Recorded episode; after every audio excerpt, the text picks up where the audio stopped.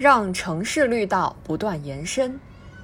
如今，若在上海、武汉街头停下脚，当地人或许会告诉你，他们引以为傲的地标，除了上海中心黄鹤楼，还有黄浦江两岸四十五公里贯通的绿道，还有东湖边的绿道。这让全国两会上的代表委员点赞它是生态优先、绿色发展的典范之作。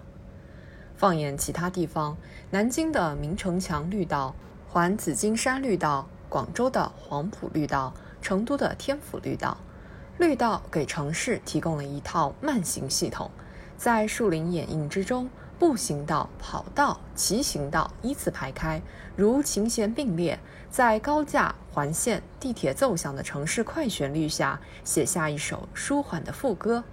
快还是慢，这是辩论了很久的生活话题。最佳的答案恐怕还是兼而有之。即使在陆家嘴上班的金融人士，再争分夺秒，也总有一刻愿意将时钟拨慢，走到楼下滨江绿道散散心。此时，绿道是天绿的步道，也是迎笑徐行的载体，是生活中不可或缺的另一个频道。城市绿道不断延伸，多少埋藏着人们对田园城市的寄望。从现代化的进程看，人口向城市集中是大趋势，但紧接的问题便是：城市如何让生活更美好？二零一三年的中央城镇化工作会议提出，让城市融入大自然，让居民望得见山、看得见水、记得住乡愁。这一种最自然不过的情感，抒发的是存于每个人心底的生活理想。南朝史学家吴均在《与朱元思书》中曾感叹：“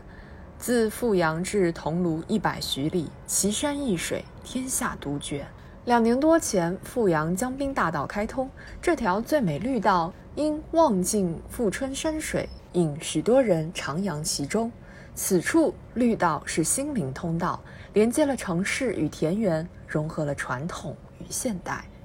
让人心向往之的田园城市，总是以绿色发展理念为支撑的。杭州从2003年起，在市区河道整治同时，建设城市慢行系统。历经十六年努力，建成各类绿道几千公里，形成了以西湖风景名胜区为绿心，钱塘江运河绿地为绿带，河流、道路沿线的绿地为绿脉，各级公园绿地和绿化广场为绿点的城区绿道系统。多少年来，杭州人一直感念白居易、苏轼两位太守，庆幸他们前人栽树，留下“绿杨阴里白沙堤”。可喜的是，后人并没止于乘凉，绿色发展的理念在这里发扬，丹青妙手，点染了多少绿水青山。理念的力量是无穷的，在诸多案例中不难看到，绿道有了最先的一公里，往往很快就有第一百公里，而它的横向扩散又会变成绿心，变成海绵城市。从这个意义上说，城市绿道不仅是种草植树，更是用理念铺路。总有起点，但没有终点。在城市绿道的规划中，我们还能看到一种分享的理念。去年在武汉江滩和上海黄浦江边采访，当地干部无一例外提到了“环江岸，江滩于民”这句话。一个“环”字意蕴深，这是分享改革成果在空间上的体现。